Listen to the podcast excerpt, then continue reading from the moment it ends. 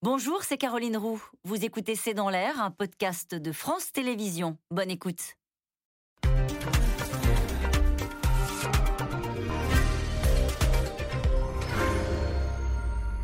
Bonsoir à toutes et à tous. Éric Zemmour, candidat à l'élection présidentielle, c'est officiel. Il s'est déclaré dans une vidéo choc de 10 minutes diffusée à la mi-journée sur les réseaux sociaux.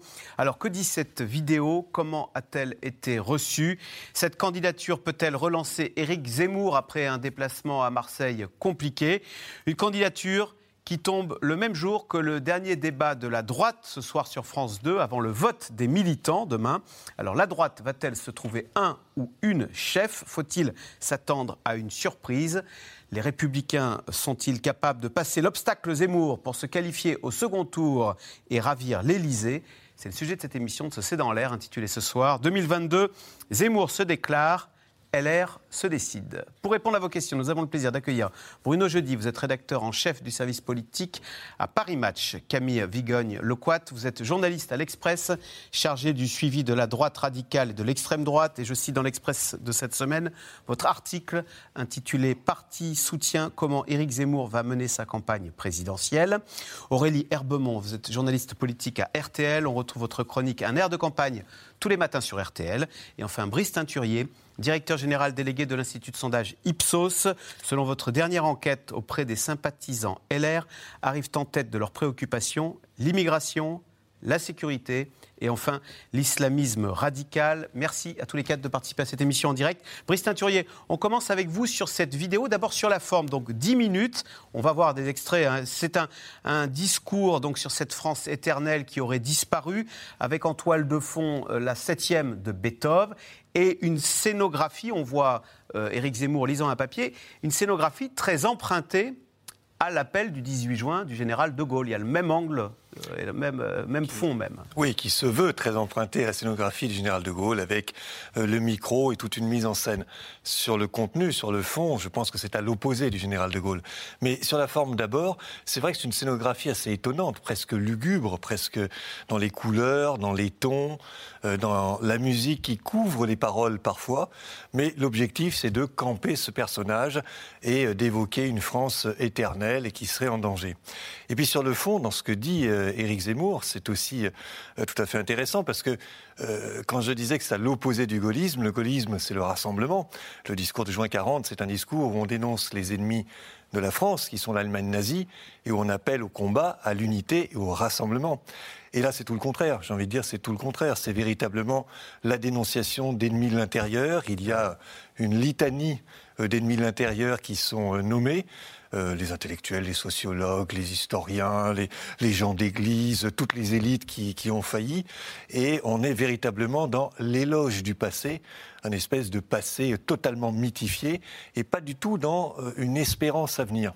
Alors on, voit que le candidat cherche par moments malgré tout à asseoir un peu sa crédibilité en essayant de parler de quelques autres thèmes et pas uniquement de euh, la France qui tombe et, de l'immigration, mais malgré tout c'est quelque chose qui est très centré sur son cœur de cible, qui ne vise pas, et c'est étonnant pour une euh, déclaration de campagne, à élargir, à rassembler, à montrer qu'on est digne de la fonction et qu'on va chercher d'autres électeurs, mais beaucoup plus à euh, solidifier euh, le socle, et ça peut plaire à son socle, mais vraiment le socle du socle, c'est-à-dire cette France euh, qui croit aux ennemis de l'intérieur et qui est plutôt l'héritière de Maurras que de De Gaulle.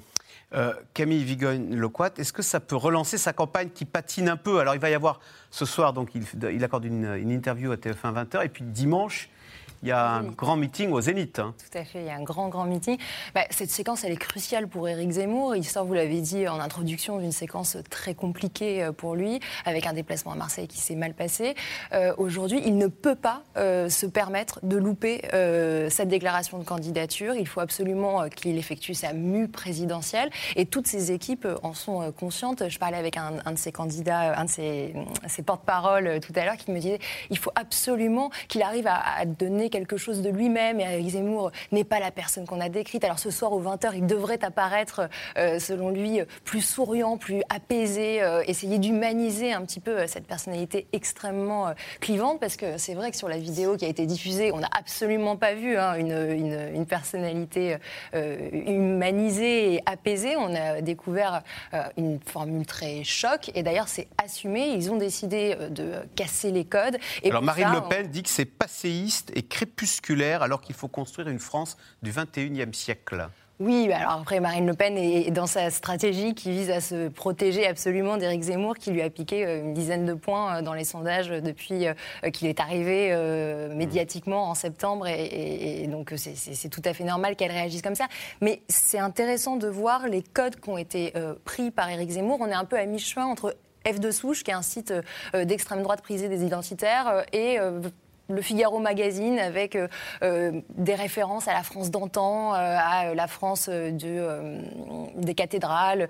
et, c'est vrai qu'on retrouve un peu ce, mélange qui ont fait le succès d'Éric Zemmour, mine de rien. Donc, sur la forme, c'est très critiquable, ça fait un peu amateur par certains aspects, mais sur le fond, on retrouve tout ce qui a fait le succès d'Éric Zemmour. Alors, Aurélie Herbemont, on apprend que cette vidéo, elle a été tournée il y a deux semaines.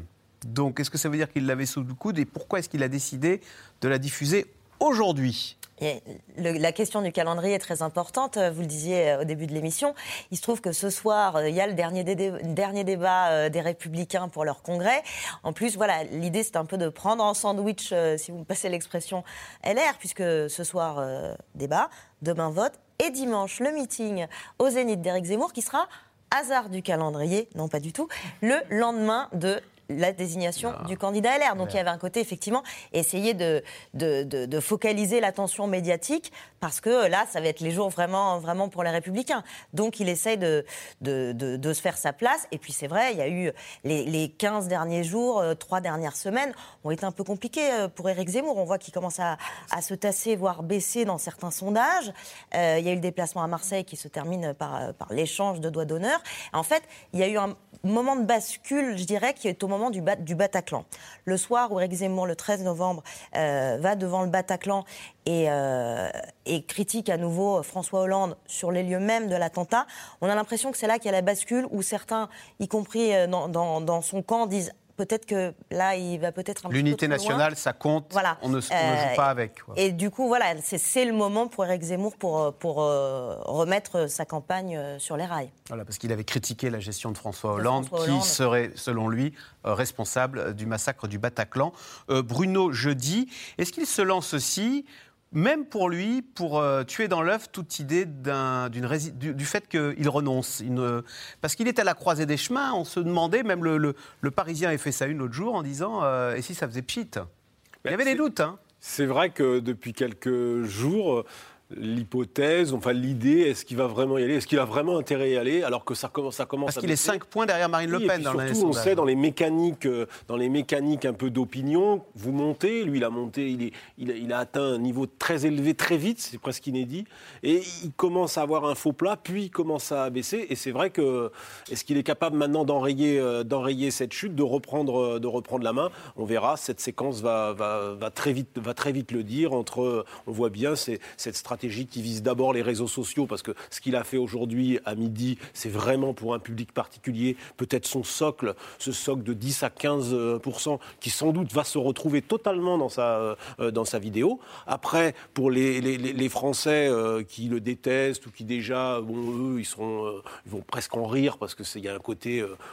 il se prend pour le général. Quoi. La marche est peut-être un peu haute quand même, Eric Zemmour. Euh, Elle est très solennelle, vous trouvez, cette vidéo est très. Non, mais c'est la référence. Ce mélange de. Ce... mélange, je me prends pour le général de Gaulle ou euh, pour le roi d'Angleterre, parce qu'on peut aussi se dire qu'il y a un côté, le discours du roi, vous savez, ce, formidable film du, mm, roi mm. Georges V prononçant l'entrée l'entrée de la Grande-Bretagne en guerre. immédiatement sur Twitter, d'ailleurs, il y a eu des, ce montage photo pour montrer qu'il y a une référence qui a été euh, Bien sûr. Mais était ça, recherché. hein. tout ça pour dire que les réseaux sociaux, d'abord, c'est Ce choix des réseaux sociaux, hein. d'ailleurs. C'est quand même une première, euh, et ça c'est important, parce qu'on voit bien que Éric Zemmour, sur le champ de bataille électoral, il est en train d'essayer de se placer euh, sur les réseaux sociaux, se placer en première ligne et mener bataille sur les réseaux sociaux. Il a bien compris que sur les, les médias classiques, la télévision notamment, il, est, il serait un peu comme le fut Jean-Marie Le Pen en, en 2002. Il sera le diable, il sera critiqué,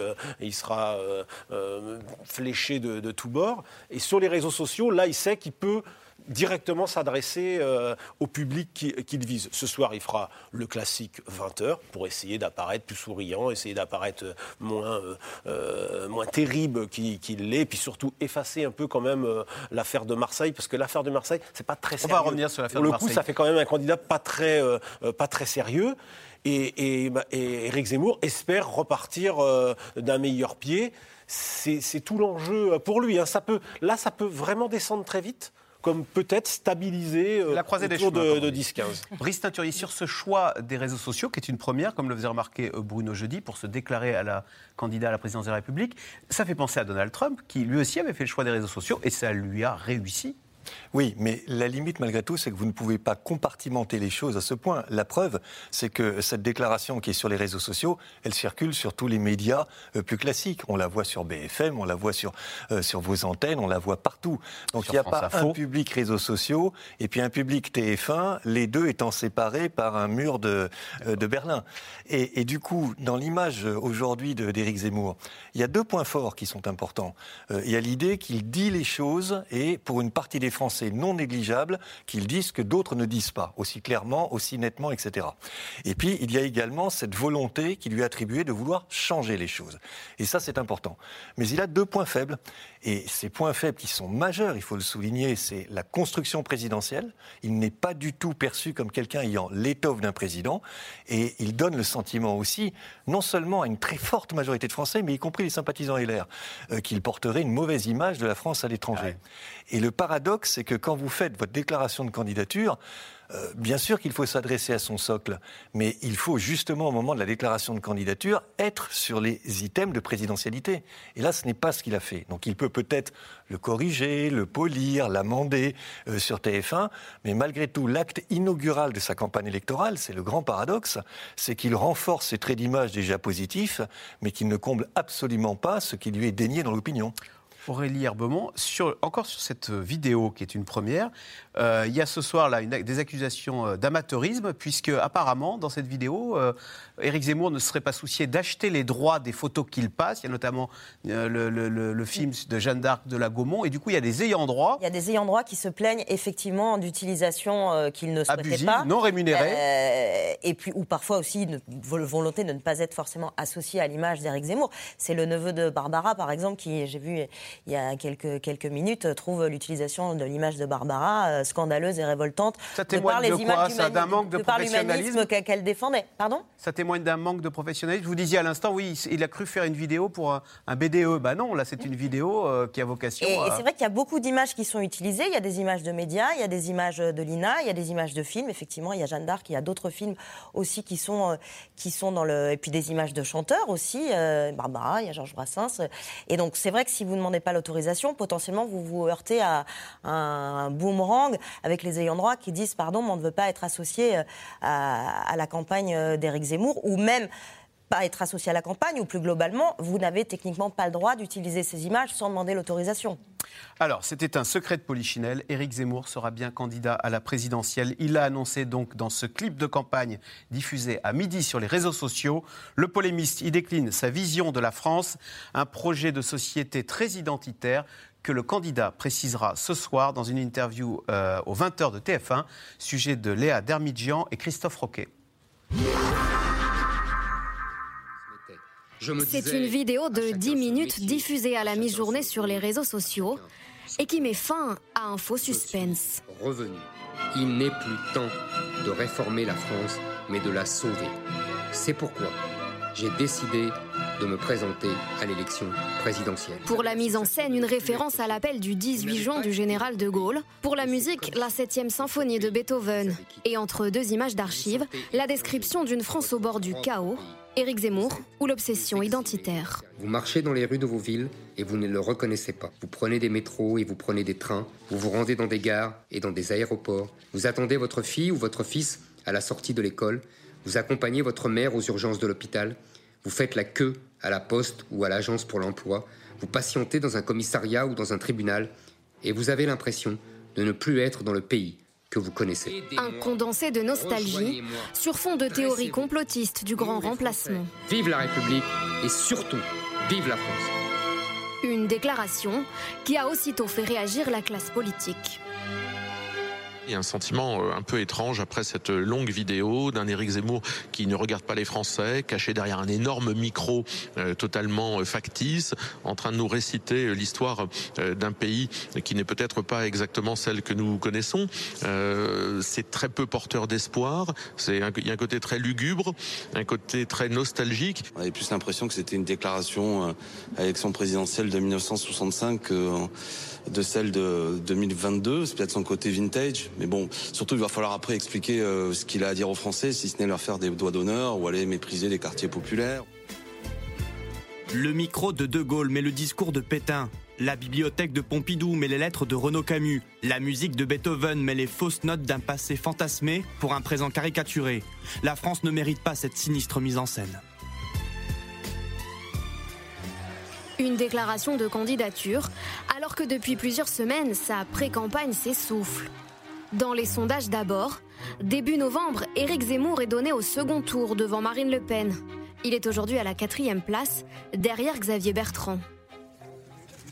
Sur le terrain ensuite, ces derniers déplacements sont agités, chahutés comme le week-end dernier à Marseille.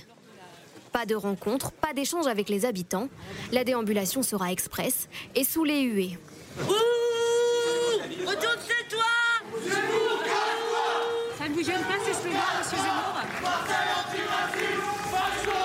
Une visite compliquée qui se termine par ce doigt d'honneur en réponse à une passante. Un geste inélégant, reconnaît-il. La séquence est aussitôt critiquée par la classe politique. La mue de polémiste en candidat à la présidentielle ne s'est pas faite. Voilà, il n'a pas l'air euh, très à l'aise dans, cette, euh, dans cet exercice. J'ai envie de lui dire que, euh, après tout, on peut servir son pays de mille façons, dans mille fonctions autres que celle de candidat à la présidentielle. Vous savez, je crois que pour être président, il faut du sang-froid, il faut de la maîtrise, et si possible, il faut un peu d'élégance parce que le président représente les Français. Manifestement, ce sont trois qualités qui n'appartiennent pas à Éric Zemmour. En interne, certains soutiens font même défection. C'est le cas de Charles Gave. Fin septembre, le multimillionnaire avait prêté 300 000 euros pour soutenir le polémiste. Il a finalement décidé que la campagne se ferait sans son argent. Nous avons pris la décision de sortir calmement de cette campagne. Ne comptez plus sur rien de la part de la famille Gave. Cela s'arrête officiellement ce soir. D'autres tentent de s'éloigner plus ou moins discrètement. C'est le cas de Jean-Frédéric Poisson, patron des chrétiens démocrates. Ou encore de Philippe de Villiers, qui ne participera pas au premier meeting d'Éric Zemmour. Le polémiste s'exprimera ce soir au journal télévisé de TF1 pour tenter de donner un nouveau souffle à une campagne qui, à peine lancée, montre déjà des signes de faiblesse. Alors, question téléspectateur euh, Camille Vigogne-Lecoat, euh, c'est Jean-Luc en Haute-Marne. Pourquoi Éric Zemmour présente-t-il sa candidature au moment où il descend dans les sondages. Et c'est vrai qu'on a l'impression d'un homme seul, pire d'un homme abandonné. On vient de le voir dans le reportage. Alors sur le timing, c'est pourquoi la présente-t-il si tard? Parce que ça faisait quand même des semaines, des mois qu'on attendait euh, sa candidature. Euh, dans son entourage, on l'a beaucoup euh, pressé à y aller. Il a attendu longtemps. Et c'est justement parce qu'il a attendu si longtemps dans la peau d'un vendeur de livres, si je puis dire, qu'il a pris le temps de s'abîmer.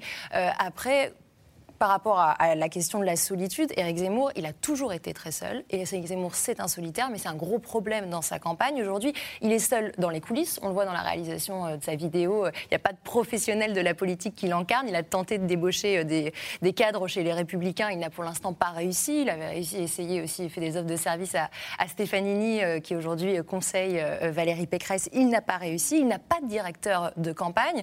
Euh, c'est sa conseillère Sarah Knafo qui occupait euh, ce poste-là euh, officieusement, mais qui ne sera pas sa directrice de campagne. Et normalement, on devait, par exemple, avoir l'organigramme euh, juste après sa déclaration de candidature. Un conseiller m'avait dit euh, une demi-heure après, vous aurez l'organigramme. Finalement, on ne l'a pas.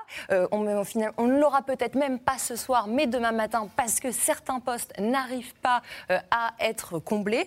Et Éric Zemmour, il est aussi seul sur scène. On l'a vu dans votre reportage. Philippe de Villiers, qui avait laissé entendre qu'il viendrait, ne viendra pas officiellement. C'est pour préserver les intérêts économiques du Puy du Fou, est une raison, mais officieusement, il y a aussi euh, un peu de scepticisme par rapport euh, au succès euh, de l'aventure d'Éric Zemmour. Et, et Jean-Frédéric Poisson, par exemple, qui est censé être. Son soutien euh, chez les conservateurs, euh, lui conditionne, fait durer le suspense. Alors, il y a des chances qu'il soit là dimanche, mais euh, il fait durer le suspense sur un accord de coalition avec Éric Zemmour. Donc, Éric Zemmour, c'est un homme seul, et cette solitude, elle a des conséquences sur le terrain. C'est pas juste un problème d'affichage. Concrètement, bah, sur le terrain, il y a personne qui s'organise en fédération. Il n'y a pas de militants qui sont, ont, ont un mandat clair pour aller chercher des parrainages. Et ce qui explique que quand la campagne cale en haut, elle cale aussi au niveau des territoires. Brice Teinturier, on a vu euh, le déplacement à Marseille embarrassant avec euh, Éric Zemmour faisant ce fameux doigt d'honneur. Euh, Christophe Castaner dit pour être président, il faut avoir du sang-froid, de la maîtrise et de l'élégance. C'est ravageur, ça je veux dire, pour son électorat potentiel, ce doigt d'honneur où il dit bah, il est parti comme ça. Oui, je pense que c'est très mauvais, notamment dans l'électorat LR, euh, parce qu'il y a une dignité de la fonction présidentielle, malgré tout, qui est attendue. Euh, Souvenez-vous, quand Nicolas Sarkozy, candidat des LR, apprécié des LR, avait prononcé ce fameux « casse-toi pauvre con ». Président. De la République, tout à fait. Donc, avait prononcé ce casse-toi pauvre con. C'était quand même assez ravageur sur l'image euh, du président en exercice. Donc là, un candidat qui doit faire sa mue entre le polémiste et le candidat à la fonction présidentielle et euh, qui produit cette image-là, c'est évidemment mauvais. Il y a trois dimensions qui sont fondamentales. Il y a la capacité de rassemblement, il y a la capacité de compétence, c'est-à-dire est-ce qu'il est apte à exercer la fonction présidentielle, à représenter les Français, à l'intérieur comme à l'extérieur. Et puis, il y a le sang-froid et une forme d'élégance et de dignité d'incarnation. Donc je pense que ce, fameux doigt d'honneur restera comme un moment important dans, la campagne, un marqueur qui, va continuer, je crois, à, à lui coller euh, au, au doigt. De. Aurélie Herbemont, Marine Le Pen disait au fond, il est polémiste et la mue présidentielle n'a pas pris. Sa vidéo est euh, passéiste et crépusculaire. Elle ne propose rien pour la France du 21e siècle. Euh, vous le décrivez, vous avez cette formule tout à l'heure, c'est un cavalier de l'apocalypse. Est-ce qu'on peut engranger des voix et des suffrages sur cette thématique? C'est la vraie question, parce que quand on est candidat à la présidentielle, qu'on aspire à gouverner le pays, il faut proposer un espoir, avoir un souffle, vouloir emmener les Français quelque part. Là, on voit qu'il aime la France d'où elle vient, jusqu'aux années 50-60, grosso modo, euh, et puis toute l'histoire euh, auparavant. D'après lui, elle va dans le mur, clairement, quand on voit euh, son, montage, son montage vidéo. Et le problème, c'est qu'est-ce qu'il propose? Il dit il s'agit de sauver la France. Mais de quoi précisément? Parce qu'il s'appuie sur la, théorie très contestée du grand remplacement. Il dit Nous avons une mission à accomplir, j'y vais parce qu'aucun homme politique n'y va. C'est effectivement ce qu'il disait euh, il y, a, il y a quelques semaines euh, avant de se lancer euh, pour de vrai. Il disait si mes idées sont représentées, je n'aurais pas besoin d'y aller. Si quelqu'un d'autre défend mes idées, je n'aurais pas besoin de me lancer. Sauf qu'il considère que personne ne défend ses idées. Et dans un certain sens, c'est vrai, parce qu'à la fois, il y a des, des proximités avec Marine Le Pen, mais c'est vrai que Marine Le Pen a un discours. euh, elle essaye de proposer quelque chose et, et a des- et parle aussi d'autres sujets comme le pouvoir d'achat, d'au- d'autres sujets plus, plus englobants peut-être euh, pour, euh, pour l'ensemble des Français. Là, la vidéo est très monothématique. Alors, si vaguement, il, il- Il parle il du évoque un peu les, euh, les délocalisations réindustrialiser. et de la dette. Voilà. Mais, euh, mais ça, ne porte pas un. On voit pas où est-ce qu'il veut emmener la France, comment il veut l'emmener. On voit qu'il veut pas de la France telle, telle qu'il la voit aujourd'hui, peut-être de manière un petit peu exagérée. Euh, mais voilà, il n'y a, pas- y a pas ce souffle de je vais vous emmener quelquefois, quelque part un peu d'espoir. C'est- Éric Zemmour, très, candidat très, très des sinistre. nostalgiques des 30 glorieuses, c'est ce que dit euh, Julien dans l'Hérault. Voilà.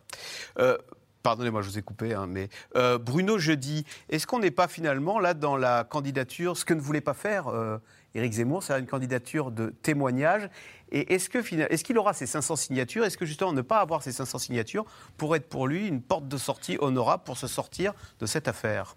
Alors d'abord, on n'est pas dans la candidature de témoignage. Euh, je parle sous le contrôle de Brice. Aujourd'hui, dans les sondages, Éric Zemmour est quand même à un niveau, euh, un score aujourd'hui qui est entre 13 et 15 suivant les enquêtes d'opinion, ce qui le situe entre la troisième place, parfois la quatrième. Il y a une enquête ou deux où euh, Xavier Bertrand est repassé devant lui. C'est moins bien, c'est vrai qu'il y a un mois, et peut-être qu'il y a un mois, son, sa, candidature à ce moment-là aurait peut-être été mieux portée qu'elle ne l'est aujourd'hui. Il commence à avoir le vent de face alors qu'il l'avait dans le dos il, y a, il, y a, un mois pour parler euh, trivialement.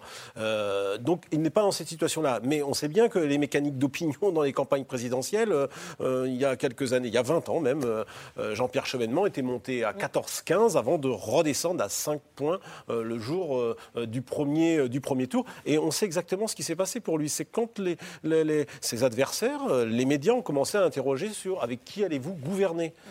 Jean-Pierre Chevènement, il répondait pas. Et puis un jour, il y a Georges Sarr, qui était son lieutenant de gauche, qui a dit Mais on gouvernement avec des gens de gauche. Et l'illusion du droit de gauche à ce moment-là euh, est tombée en ruine et Jean-Pierre Chevènement est descendu. On verra comment ça se passe pour, pour Eric Zemmour, mais pour l'instant, il est quand même plutôt encore euh, à l'offensive pour essayer d'être euh, au second tour. Moi, je pense que ce qui s'est passé à Marseille est sans doute assez compliqué pour lui et, ça peut être porteur de mauvaises nouvelles pour les semaines euh, pour les semaines qui viennent. Euh, si il a perdu du temps en lançant sa candidature, on oublie que la campagne présidentielle va durer 15 jours de moins. En fait, aujourd'hui, nous sommes le 15 décembre par rapport à, 2016. Hum. C'est important. Parce que le premier tour a lieu fin avril. Hein. Euh, non, non, non, début avril. Début avril, oui, c'est le 22 avril. début avril et le deuxième tour, c'est le 24 avril. Donc, il y a 15 jours de moins. Et pour un candidat comme Éric Zemmour, qui n'a pas de parti, qui n'a pas beaucoup de signatures, qui n'a pas beaucoup de financement. Tout ça, c'est du temps. Tout ça, ça doit être préparé. Ça doit être quasiment fait, euh, j'allais dire, avant la fin de l'année. Ça ne le sera pas. Manifestement, comme beaucoup de candidats cette année, il va y avoir des difficultés à avoir les signatures, notamment sur le, flanc droit de, de, l'échiquier. Vous avez Marine Le Pen, euh, euh, Éric Zemmour, François Asselineau, Florian Philippot, Nicolas Dupont-Aignan. Tout le monde va vouloir avoir ces 500. Tout le monde ne les aura pas. Donc il y a ça, ça, ça prend du temps.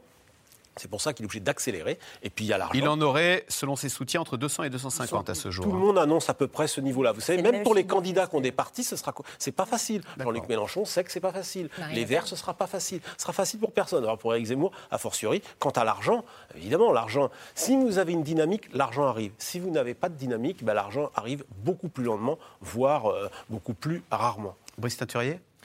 Ce n'est pas effectivement un candidat euh, de témoignage ou une création médiatique. Il est à 24% euh, de jugement favorable dans le baromètre Ipsos Le Point. C'est plutôt pas mal. Alors, il a baissé. Il a baissé de 4 points.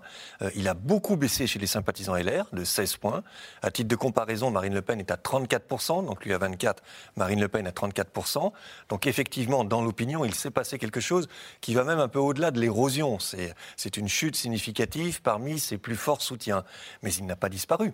Et tout l'enjeu un de vos auditeurs demandait pourquoi est-ce qu'il se déclare maintenant Eh bien, pour relancer justement cette dynamique qui s'effrite, et puis parce qu'il y a le congrès des LR. Et jusqu'à maintenant, on a eu des LR en difficulté, très auto-centrés sur leur propre désignation. Demain, il y aura une ou un candidat LR, et ça sera possiblement une difficulté supplémentaire pour Éric Zemmour. Donc là, il joue vraiment le, moment important pour arriver à retrouver cette dynamique sans s'être effondré ou au contraire à basculer dans ce qui serait une nouvelle marche d'un escalier descendant. Alors justement, les LR, euh, est-ce un hasard si la déclaration euh, d'Éric Zemmour a lieu aujourd'hui alors que la droite s'apprête ce soir à tenir son dernier débat avant le vote des militants qui commencera demain? Hier soir, les principaux candidats ont jeté leur dernière force dans dans la bataille pour convaincre les adhérents. Sujet de Juliette Vallon, Juliette Perrault et Arnaud Fora. Et si c'était lui qui créait la surprise au congrès des Républicains demain? Vous y croyez là plus que jamais? Plus que jamais. Plus que jamais. Je sens qu'il y a une vraie dynamique dans ces dernières heures, dans ces derniers jours. Il y a cette volonté d'adhérer à des valeurs d'une droite forte qui euh, veut tout simplement que la France reste la France. Éric Ciotti, très confiant pour sa dernière réunion publique à Versailles hier soir. J'ai rencontré euh, près de 10 000 militants. Partout en France, j'ai sillonné 17 000 kilomètres depuis euh, un peu plus d'un mois. Durant toute sa campagne, Éric Ciotti est resté dans son couloir, celui de la droite dure, celle qui assume, dit-il, inflexible sur la sécurité ou l'immigration. Tu as l'honneur d'être accueilli en France, tu es étranger, tu ne respectes pas les lois de la République, tu commets un délit. La réponse, elle est simple, c'est la prison, mais c'est aussi l'avion. La prison et l'avion.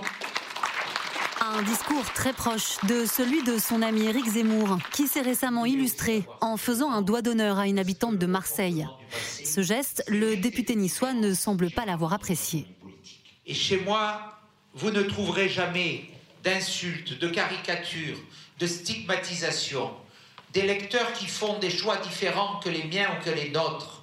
Je respecte tous les électeurs. Ça pourrait lui coûter euh, ce doigt d'honneur, à votre avis, avec Zemmour ou pas? Ça ne joue pas en la faveur de sa crédibilité à pouvoir incarner euh, euh, et occuper des postes politiques plus importants, oui. Moi, j'ai un idéal, c'est l'union des droites. Donc je serais partisan d'une alliance euh, entre M. Ciotti et M. Zemmour. Éric Zemmour, l'homme face auquel tous les candidats LR ont tenté d'exister durant la campagne, quitte à jouer la surenchère sur les thèmes de la sécurité et de l'identité. Je crois aussi que nous devons avoir conscience que la civilisation européenne a inventé des valeurs et que ces valeurs sont des valeurs que je crois être supérieures. On pourrait tripler le nombre de comparutions immédiates, mais il faut que ce soit l'impunité zéro et qu'on sache que désormais, on ne va plus accepter euh, que l'autorité de l'État, la sécurité publique, la tranquillité des gens soient remises en cause. Aujourd'hui, on le voit bien, dans les quartiers, les braves gens sont pris en otage. Les braves gens sont obligés de baisser la tête quand ils rentrent chez eux le soir. La sécurité, elle aussi, en a beaucoup parlé. Mais hier soir, pour son dernier meeting à Boulogne, Valérie Pécresse a surtout porté ses coups contre celui qu'elle considère comme son principal adversaire, le président Emmanuel Macron. Il nous demande de voter pour lui pour finalement faire le programme de la droite. Merci, les Français n'ont pas besoin de Canada Dry, ils préféreront l'original à la copie. Le vrai slogan de la campagne d'Emmanuel Macron.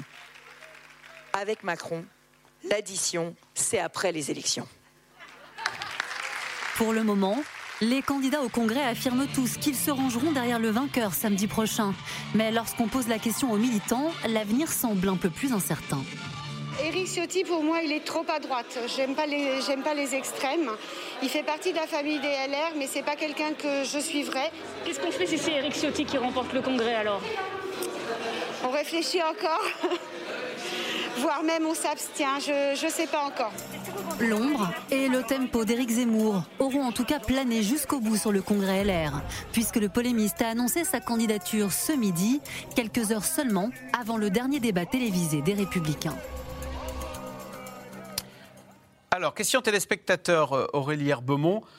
Qui est le mieux placé ce soir dans la course LR Donc ce soir, il y a débat sur France 2. hein. C'est une excellente question et beaucoup de monde se pose cette question à droite.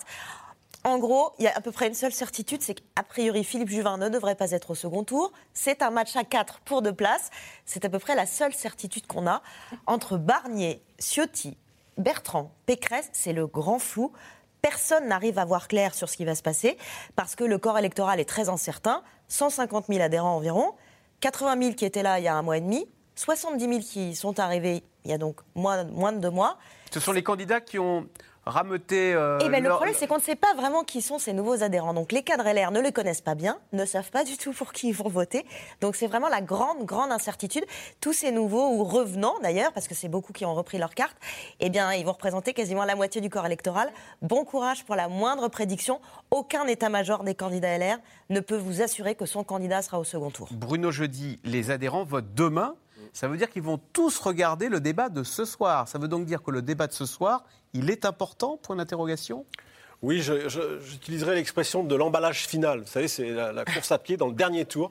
Et là, en fait, c'est vraiment un, débat ce soir qui a haut risque. Pourquoi? Parce que le vote commence demain matin à 8 h. Donc, de toute façon, les candidats ont fini leur campagne.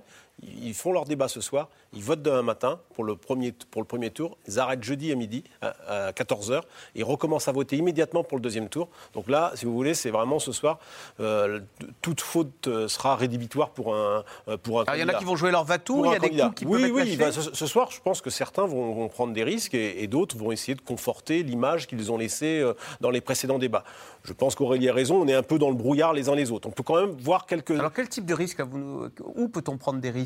Vous disiez certains vont prendre des risques. Qui vous Bah, C'est-à-dire que je pense que quelqu'un... Qui a quelque chose à gagner en disant Bah, allez tiens je vais Il y, pousser le- il y en a manifestement qui ont plutôt, plutôt été moyens dans les débats précédents, comme Michel Barnier. Ce soir, il faut vraiment qu'il fasse une bonne prestation s'il veut euh, pouvoir euh, euh, accéder euh, au second tour, parce qu'il était plutôt le favori en entrant dans cette compétition. Il était déceptif sur les deux premiers débats, il s'est amé- amélioré sur, sur le troisième. Et, et donc, forcément, c'est- c'est- c'est- ses partisans, certains lui ont dit, hein, donc c'est pas non plus euh, euh, un grand secret que, je révèle. Mais enfin, on voit bien quand même que sur cette campagne, il s'est passé des choses. Euh, Valérie Pécresse s'est plutôt un peu révélée, notamment dans les débats télé, où elle a montré une pugnacité qu'ont bien aimé les militants.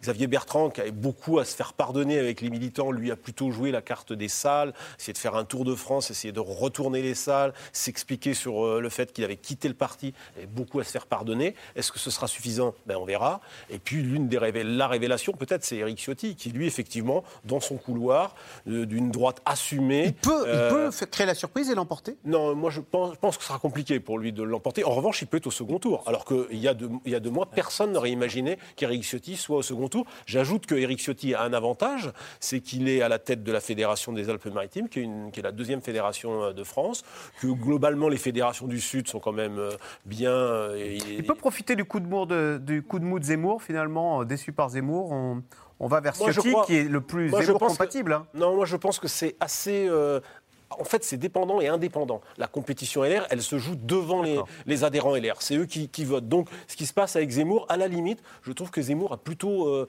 j'allais dire, un peu rendu service aux, aux candidats de droite. Alors, on peut dire qu'il a déplacé euh, le curseur plus à droite qu'il ne l'était euh, peut-être il y a deux, trois mois. Encore que c'est un peu les mêmes discours hein, qu'il répète. Euh, on dit Valérie Pécresse se serait droitisée. Franchement, les gens qui disent ça, ils ne l'ont pas entendu pendant la campagne des régionales. Ils disaient la même chose. Simplement, ils, sont, ils redeviennent plus audibles. En fait, pendant un mois, ils ont pris la lumière. Ça fait des mois qu'ils ont un peu disparu des médias. euh, Donc là, ils sont dans la lumière. Et, et du coup, on, les, on voit un peu plus les qualités des uns et des autres. Pour Valérie Pécresse, j'ajoute quand même que le challenge, c'est vrai que ce serait quand même une sacrée, euh, euh, quand même une petite euh, bombe quand même de, que le parti de droite gaulliste désigne, euh, désigne une femme.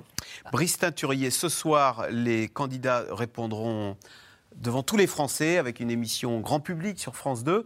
Sauf qu'en fait, ils vont, ils vont vouloir s'adresser aux 150 000 adhérents. Ce sont eux qui vont être la cible. On va avoir une émission un peu bizarre, là, où une émission devant des millions de Français, mais où des, des candidats ne parleront qu'à une frange très spécifique des téléspectateurs. Bien sûr, mais, mais c'est le propre de toute élection primaire. Souvenez-vous de la primaire de la droite en 2016. On a eu des débats qui ont créé de véritables dynamiques. hein. La montée de François Fillon, elle est due en grande partie au débat et au fait que les Français de droite qui ensuite ont voté, c'est plus de 4 millions euh, d'électeurs de la primaire, se sont dit, il correspond à ce que nous recherchons, libéralisme économique et conservatisme sur, euh, sur les valeurs. Euh, en même temps, vous avez raison, c'est à chaque fois cette même équation. Si vous ne vous adressez que trop exclusivement au corps électoral, a fortiori, si c'est un corps électoral d'adhérents et non pas une primaire ouverte, eh bien vous pouvez être déporté encore plus à droite. Et demain, il s'agit, là encore, de rassembler, donc d'élargir. Donc cette équation, elle est toujours un peu complexe. Maintenant, ce que je voudrais souligner, vous avez cité l'enquête qu'on a réalisée, qui sera diffusée ce soir auprès de sympathisants LR, et qui met en avant comme priorité euh, la maîtrise de l'immigration en 1, donc tout en haut, 50% de citation, la lutte contre l'insécurité en 2, 43%, et la lutte contre l'islamisme radical en 3, 32%. Je précise qu'il y avait une quinzaine de dimensions testées. Mais j'ai envie de dire, ce n'est pas nouveau. Euh, on avait déjà ça dans nos enquêtes quand on regardait les préoccupations des sympathisants LR. Donc euh, Bruno Jeudi a tout à fait raison de rappeler que les candidats, Valérie Pécresse et d'autres, euh, portaient déjà ce type de thématique. Là, il y a eu une focalisation encore plus forte, mais on ne peut pas dire que euh, ce- ce- cette campagne interne aurait tout à coup bouleversé le discours et la hiérarchie des préoccupations des sympathisants LR. Ils sont depuis longtemps maintenant totalement sur ces sujets. Maintenant, demain, oui, il faudra parler non pas à un corps électoral restreint, mais aux sympathisants LR au global, et si ce n'est qu'aux sympathisants LR, c'est perdu. Donc il faut évidemment être capable de faire revenir des électeurs d'Emmanuel Macron, de faire revenir des électeurs de Marine Le Pen ou d'Éric Zemmour, de capter le vote central. C'est ça qui attend le prochain candidat ou la candidate des LR. Alors justement, le prochain candidat, Camille Vigogne, le quoi projetons-nous là, samedi soir, là, dans, dans- dans trois jours, hein, dans quatre jours Euh, Est-ce qu'on aura un parti, les Républicains, en ordre de bataille, avec des thématiques bien identifiées. Bah voilà, Si on vote pour ce parti, on sait ce qui va se passer, et un leader charismatique qui saura con- cha- faire chavirer le cœur des Français. Alors, je pense qu'ils aimeraient bien, mais, euh, mais tout le problème, c'est que le candidat qui va être euh, investi euh, ce week-end, euh, ça sera que le début euh, du- des problèmes, on va dire, pour lui, parce qu'il va devoir euh, bah, déjà rattraper son retard. Tous les autres candidats euh, sont déjà désignés, ont commencé à faire campagne. Vous l'avez dit, pendant la campagne, on n'a pas entendu les candidats, les républicains, s'adresser aux Français. Ils ont parlé uniquement aux adhérents, c'est-à-dire avec des messages très restreints sur l'immigration, sur le régalien, sur la sécurité, absolument pas pour un public plus large. Ils sont en retard dans les sondages. Il n'y a pas un sondage qui donne... Ouais, du euh, pouvoir d'achat, quand même. un peu du pouvoir d'achat. Mais on est quand même sur euh, des thématiques euh, qui reviennent et qui se répètent. Et il n'y en a aucun dans aucun sondage, je parle sous, sous votre contrôle, qui, qui arrive à se Mm, mm. contrôler, euh, à, se, con- à se- à se qualifier directement au second tour et qui peut imposer le match aujourd'hui euh, avec Emmanuel Macron. Donc il faudra évidemment euh, commencer cette campagne euh, à ce moment-là. Et c'est- clairement pas gagné. Euh, Aurélie Herbemont, Xavier Bertrand, il a raté son coup, il devait euh, être l'homme qui s'adresse au peuple en dehors des partis. Comment, voilà, il il apparaît pas comme le candidat naturel au terme de cette euh, campagne de la primaire. Xavier Bertrand, ça, va être euh, assez crucial les, jours qui vont, nous emmener ju- jusqu'à samedi, puisqu'il a fait un, un chemin assez particulier et assez inédit d'ailleurs. Il s'est auto-dégradé de candidat à la présidentielle à candidat à la candidature en rentrant dans le jeu du Congrès. Ce qui est assez particulier quand même, puisque ça faisait plusieurs années euh, qu'il était vraiment lancé dans, dans- dans la compétition en disant non, non, je ne passerai pas par le Congrès. Sauf qu'en fait, Xavier Bertrand n'avait pas le choix, il n'avait pas à tuer le match dans les sondages, ouais. qui fait que la droite pouvait se, se rallier à son panache blanc en disant c'est bon, il est forcément qualifié au second tour, on, on le suit. Il n'y a pas eu ça, donc il a dû revenir dans le jeu des Républicains, parce que sinon, imaginez si Xavier Bertrand n'était pas dans le Congrès. On aurait eu quatre débats avec les autres candidats de droite. Xavier Bertrand qui fait son cavalier seul, ça aurait été de toute façon intenable. Il y a aussi la question de- du financement de la campagne. Les Républicains ont une petite cassette de 8 à 10 millions d'euros qui peuvent, qui peuvent toujours être utiles pour une présidentielle. Donc il était à la fois obligé de venir et à la fois c'est un piège parce que soit il gagne, soit il perd tout. Parce que si, si ça se Lui, il joue à qui tout double sur ah, sa carrière complètement, politique. là. Complètement. Parce que si jamais il n'est pas le, le- le candidat de LR, c'est quoi la suite de sa carrière politique? Il avait tout misé sur la présidentielle de 2022. Il va retourner dans les Hauts-de-France et, il, il joue vraiment très très gros là, Xavier Bertrand. Mais on, peut le dire, on peut le dire aussi de Valérie Pécresse ou de Michel Barnier. C'est-à-dire que si les battus, de toute façon, auront une suite politique un peu plus compliquée. Non, non, ce que je voulais juste euh, rappeler, c'est que d'abord, quand on n'a pas d'enquête d'opinion, ben, c'est compliqué de savoir ce qui se passe. Euh, Éric Ciotti, il peut créer la surprise parce qu'écoutez, à écouter votre, au-delà de votre, ça- sonda- votre sondage, on voit que les questions de sécurité, bah, Éric Oui. Ciotti, il, co- il co- il coche ses cases là. Et puis au-delà de ça, parce qu'on peut analyser quand même ces débats, ce qui se passe, il y a clairement trois candidats, Xavier Bertrand, Michel Barnier et Valérie Pécresse, où il n'y a pas des différences fondamentales entre eux, entre ce qu'ils nous disent, et puis un candidat qui est quand même sur une ligne un peu différente, qui est Éric Ciotti. Donc on peut se dire que d'abord Ciotti, il a réussi son coup d'une certaine façon, puisqu'il était euh, plutôt minoré, petit candidat au moment où il entrait dans cette euh, campagne, et que là, il est seul à incarner finalement une ligne qui va jusqu'à dire entre Zemmour et Macron, souvenez-vous, moi je vote Zemmour. Les autres ne disent pas cela. Donc c'est intéressant dit, parce moi, j'ai pas voté Macron en 2017. et tout à fait. Donc on va voir si ce corps électoral, finalement, arbitre pour le second tour en se disant Ciotti est un des trois, ou si au contraire, il va chercher, parmi les plus crédibles pour l'élection présidentielle, plutôt à ce moment-là, un des trois autres. Bruno, je dis, est-ce que Nicolas Sarkozy regarde ça de loin? Est-ce qu'il a un favori dans son cœur dont il tait le nom secrètement? Alors, il s'est bien gardé de, de donner son favori. Il a fait en sorte de dire un mot sur chacun, voire d'en recevoir, euh, les recevoir à peu près tous.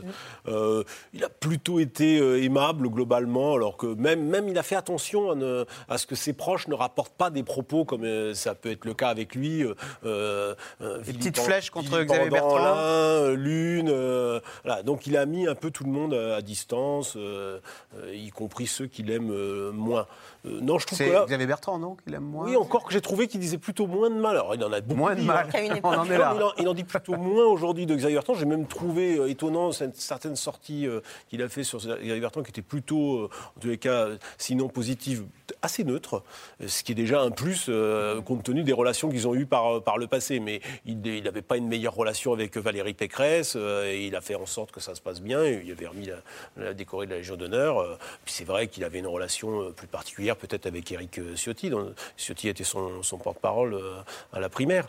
Non, il est, il est resté, il est resté à distance vraiment sur, sur cette affaire-là. On le sent bien. Je pense que c'était c'était pas son candidat. Enfin, dans les quatre, il n'y a pas son candidat de départ. Lui, il n'a jamais caché que c'était François Barouin qui était son, celui qui l'aurait euh, celui qui l'aurait poussé. Et François Barouin a décidé de ne pas se lancer. Mais, mais là Camille où, Weigel, où- où ouais. cette, euh, où ce congrès et cette campagne est déjà un échec, c'est qu'elle elle nous était présentée par les cadres des Républicains comme euh, un processus qui allait permettre à un candidat d'émerger, à un candidat naturellement de, de surnager par rapport aux autres. Et au final, on assiste à un match où c'est très très compliqué de les départager. C'est Gérard Longuet qu'on interrogeait dans l'Express à ce sujet-là et qui nous disait J'entends de très bons discours de ministrables et je serais absolument honoré de faire partie de, de ce gouvernement de droite.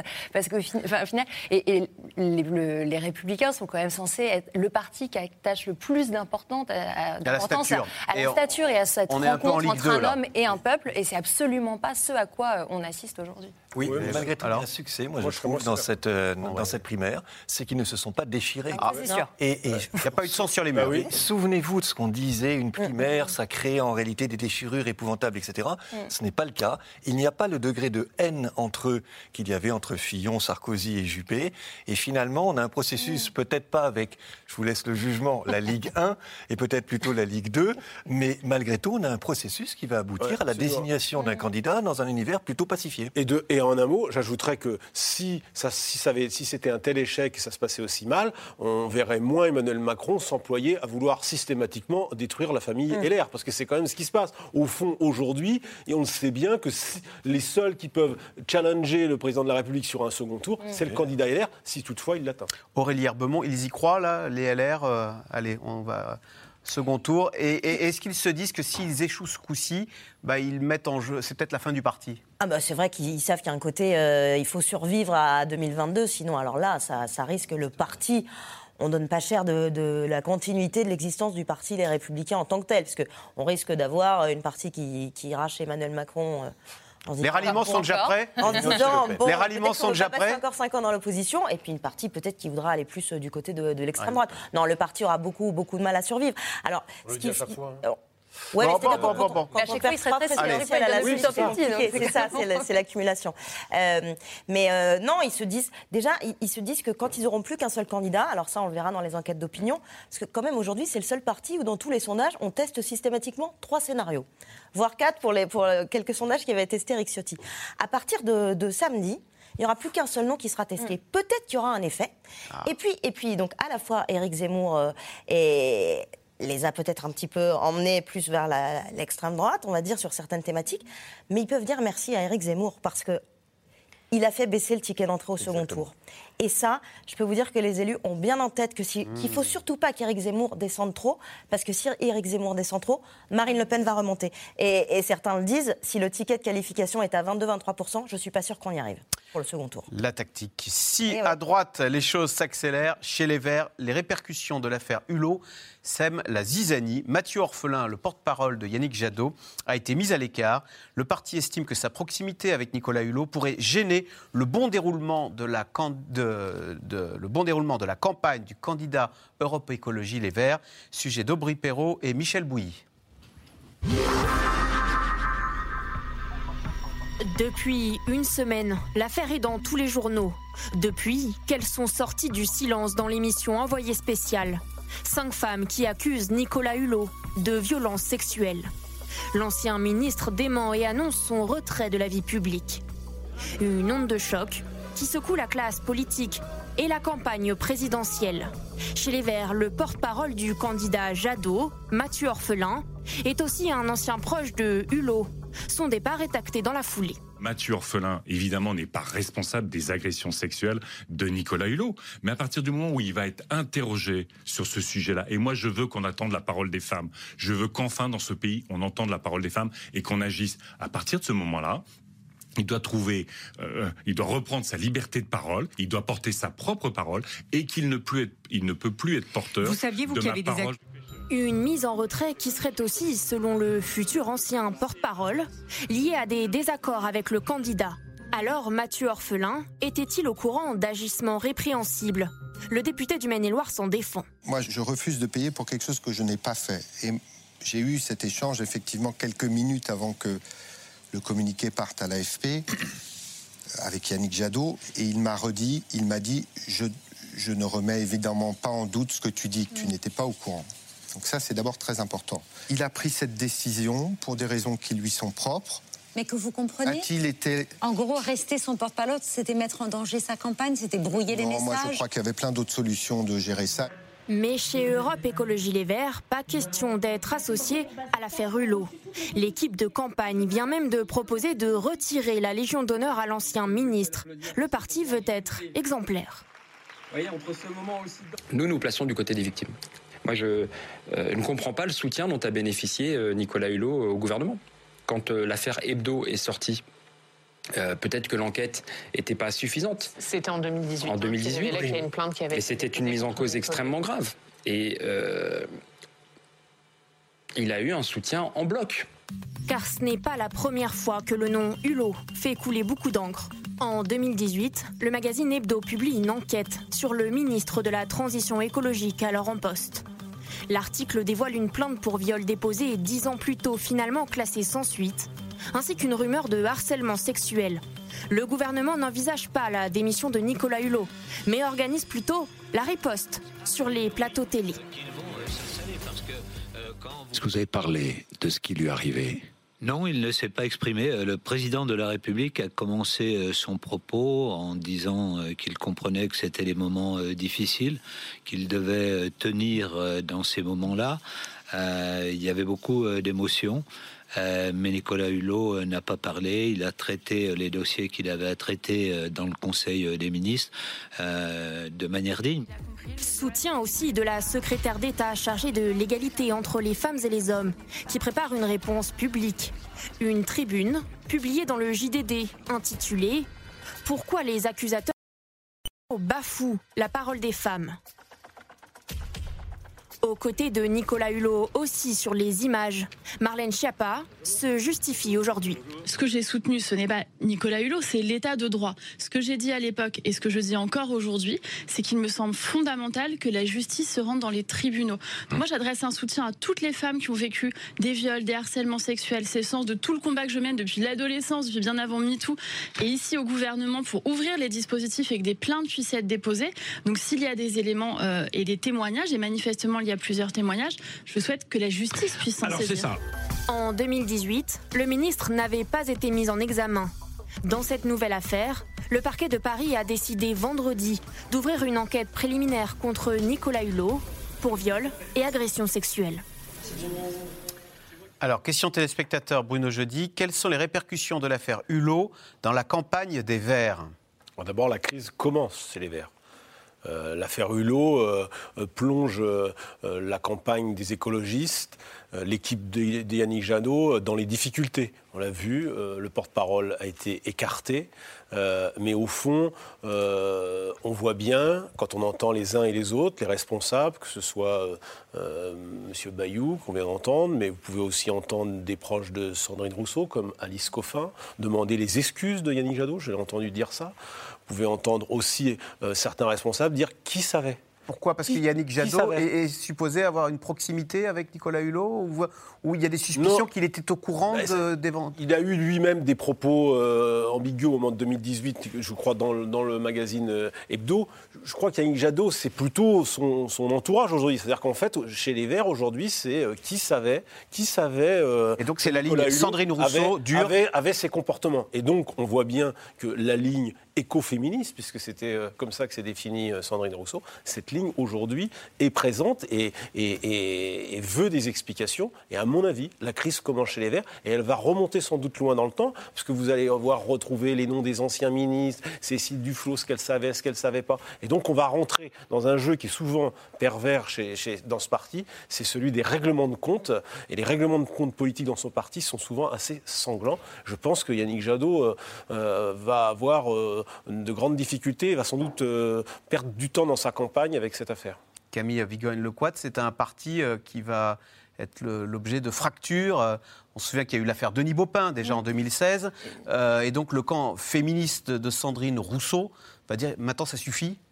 Bah, C'est tout le paradoxe de ce parti qui a souvent été en pointe sur les questions euh, de harcèlement, sur les questions d'égalité homme-femme, et qui en même temps a vu, comme tous les partis politiques en France, euh, des affaires de harcèlement, d'agression.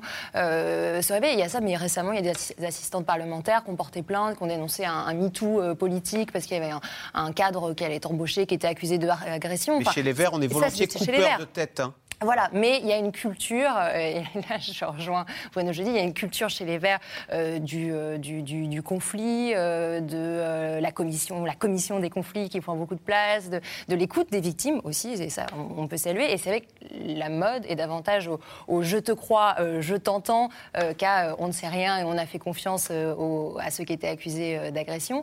Et le poids là-dedans de Sandrine Rousseau, qui est donc arrivée juste derrière Yannick Jadot à la primaire des Verts, qui est très à cheval euh, sur ces questions euh, féministes, qu'on a fait un étendard. euh, est très important dans cette campagne. Elle pèse de tout son poids pour imposer ses thèmes auprès d'Yannick Jadot, euh, jusqu'à passer pour la, candidate bis euh, du, candidat vert.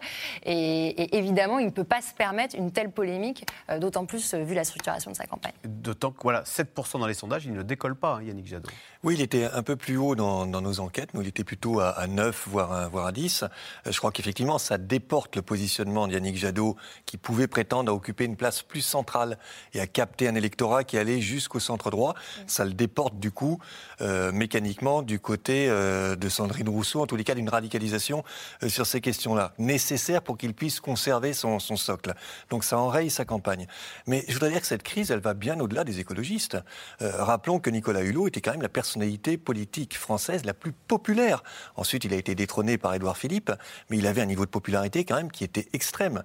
Euh, rappelons aussi que ça rappelle malgré tout un petit peu ce qu'on a eu avec euh, Dominique Strauss-Kahn, Tristan Bannon, euh, euh, et des interrogations ensuite sur qui savait, est-ce qu'on était au courant, jusqu'où les gens étaient-ils au courant, qu'est-ce qui a été caché. Donc c'est ça qui est en train de remonter, et c'est épouvantable pour la scène politique, pour la relation aux responsables politiques, alors même qu'on avait plutôt gagné au cours des dernières années en amélioration de la confiance, en amélioration des indicateurs d'image.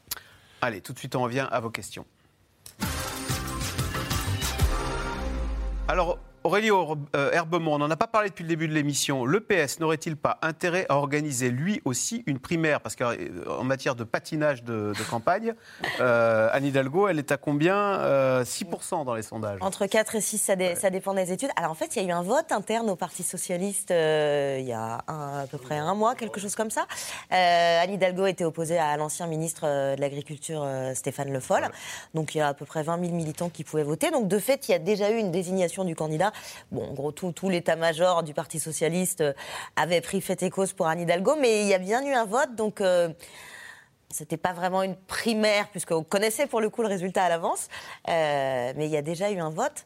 Alors c'est vrai que ça, peut être un, moyen d'être beaucoup plus dans les médias et d'être un formidable tremplin, mais le PS a fait une primaire en 2016, Benoît Hamon a terminé à 6%, donc c'est pas non plus une garantie de succès. Bruno Jeudi, et si euh, Éric Ciotti sortait vainqueur, est-ce que les autres joueraient le jeu et se rallieraient Est-ce que Valérie Pécresse dirait bah oui, Éric Ciotti est notre candidat euh, Ciotti 2022 à l'Élysée? Avec des si, on mettrait Paris, euh, Paris en bouteille. Mais Axel, Ciotti peut euh, créer la surprise. On disait tout à l'heure moi, que je- c'est c'est la roulette, hein, cette Mais- élection. Non, mais bien sûr. Mais moi, je vous ai dit, je, je- crois possible qu'Éric Ciotti arrive au second tour. De là à gagner, je ne le crois pas.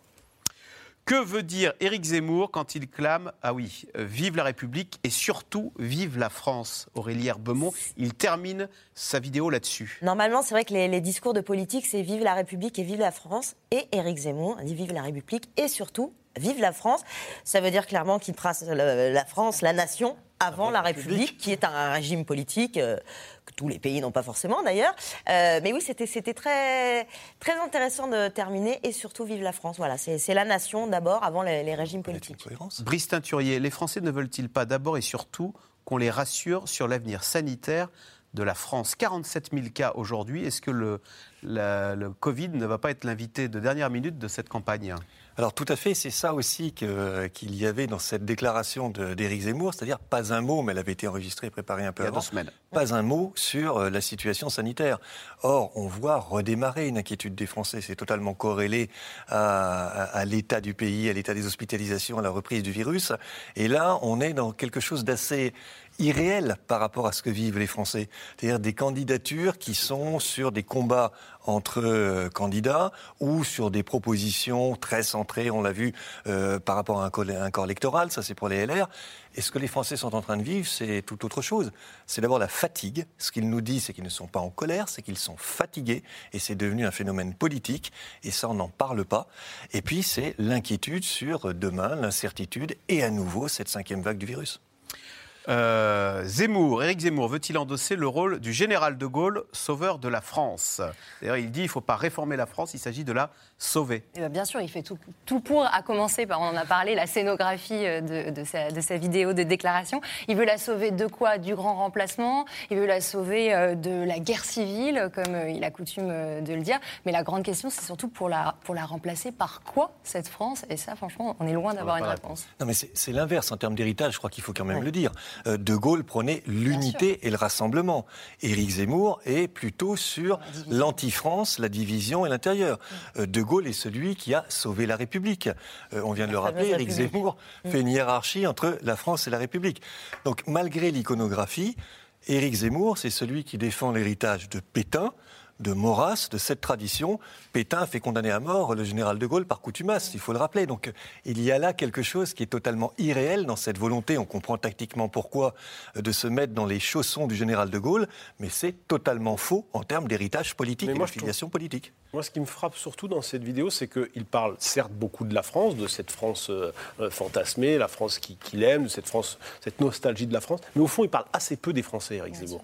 Moi, je trouve que sidéré tout le temps. Il parle très peu des Français. D'ailleurs, quand il va sur le Si, les terrain- Français qui ne reconnaissent plus la France non, mais éternelle non, de leur mais- enfance. Non, mais globalement, il parle peu des Français. C'est-à-dire qu'on voit bien, alors ok, il est, il est capable de- de- d'écrire toute l'histoire de France, de- de- il connaît toute la chronologie des- de, de tous les rois de Mhm. France. Mais alors, euh, les Français, il en parle très peu, il parle très peu de leurs problèmes euh, quotidiens. Ben, justement. Et on voit bien que ses adversaires, euh, ben, à commencer par Marine Le Pen, ils ont bien mis le doigt sur cette question-là. Et elle, alors on est, euh, beaucoup de gens peuvent récuser ses, ses propositions, mais elle a des propositions concrètes sur les problèmes des Français de tous les jours. Ah ben justement, Aurélie Herbemont, alors on connaît la position d'Éric Zemmour sur l'immigration et la sécurité, mais qu'en est-il de l'économie et du social? Est-ce que là, il a des propos... C'est quoi en- ses inspirations C'est vrai qu'il en parle beaucoup moins. Alors plutôt euh, droite euh, libérale, Libérale en classique. matière d'économie sociale. C'est vrai qu'il en parle euh, pas beaucoup, mais parce qu'Éric Zemmour aussi l'a un peu théorisé, c'est qu'il considère qu'une campagne présidentielle, il faut imposer son récit, imposer son thème. Donc lui, clairement, il a choisi euh, L'immigration. Euh, et et d'ailleurs, parfois, il a des, des propos qui, qui peuvent heurter, euh, voilà, en parlant que le pouvoir d'achat, c'est pas vraiment le, le problème principal, euh, ou en disant voilà que Marine Le Pen est dans son ghetto, je cite, de chômeurs. Enfin, voilà, on sent qu'il il veut clairement imposer un, un récit, un récit de campagne. Les mesures concrètes et les problèmes du quotidien, je ne dis pas qu'il n'y a pas des problèmes euh, liés à l'insécurité, etc. Mais tout ce qui, qui fait plutôt le, le quotidien très concret, on sent que c'est pas vraiment le sujet de campagne qu'il veut porter. Le récit- Mais sauf que, sauf, sauf qu'une On ne sait même pas s'il est pour le Frexit, il serait pour la sortie de... Alors, il y a quelques France, années, il, a- il avait dit qu'il- qu'il- de l'Europe. que l'euro- c'était c'était pas très bien, il mais c'est vrai que plus aujourd'hui. Plus aujourd'hui, il le dit plus. Il le dit plus, Il le dit plus aujourd'hui, mais c'est vrai qu'il a un récit. Parce que ça effraie. Oui, Marine Le Pen, d'ailleurs, euh, est, est beaucoup revenue en arrière sur ses positions euh, Eh oui, quid de mes économies si la France devait sortir de l'euro C'est très, très anxiogène. Et c'est aussi pour cela qu'il a plus de mal maintenant à s'attaquer à, une autre partie de l'électorat du Front National, du Rassemblement National, qui lui est beaucoup plus populaire. Euh, il a pris dans un premier temps 8, euh, 8 points, 8 à 9 points dans l'électorat de Marine Le Pen, mais il a pris ces points auprès de l'électorat le moins populaire. Et en réalité, quand vous posez une question de type il faut prendre aux riches pour donner aux pauvres. L'électorat de Marine Le Pen vous dit oui, tout à fait. L'électorat d'Éric Zemmour vous dit surtout pas. Mmh. Donc il a pris l'électorat le plus libéral du Rassemblement national et il se heurte maintenant à une difficulté supplémentaire qui est comment capter un électorat plus redistributif, plus populaire, Populaire. Plus en demande de mesures sociales sur le SMIC, etc. Et la- le tassement d'Éric euh, Zemmour, il vient aussi de cela. La première partie, c'était assez remarquable en termes de dynamique, hein, il faut le redire, mais on voyait aussi les limites, et maintenant on est au cœur des limites en termes de conquête Zemmour- d'autres électeurs. Éric Zemmour a récupéré l'électorat de euh, Le Pen père. Perte, voilà. Et, et Marine Le Pen a gardé l'électorat qu'elle avait a- a gardé conquis, parce qu'elle euh, avait élargi l'électorat du père. Que manque-t-il à Éric Zemmour pour avoir la puissance de Trump? C'est vrai qu'on les a comparés.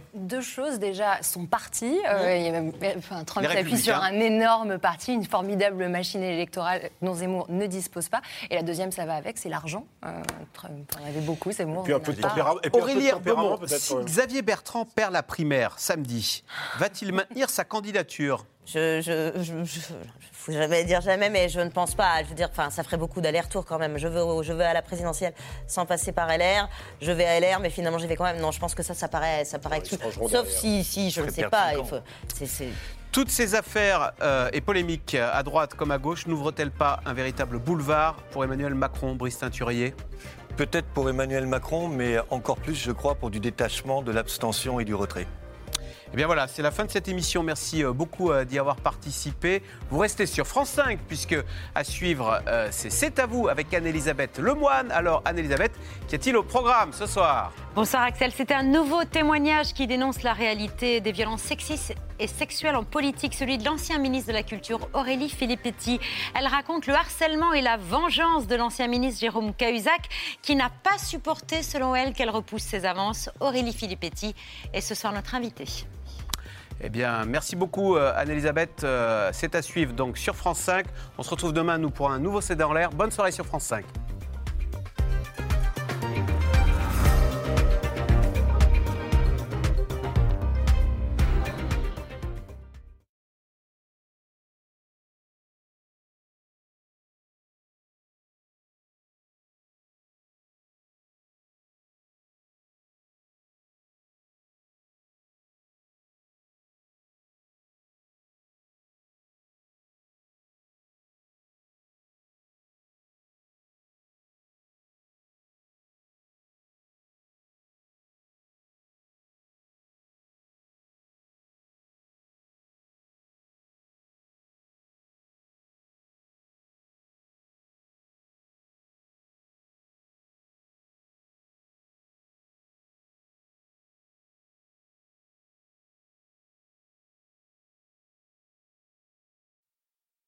C'était C'est dans l'air, un podcast de France Télévisions. Alors s'il vous a plu, n'hésitez pas à vous abonner. Vous pouvez également retrouver les replays de C'est dans l'air en vidéo sur France.tv.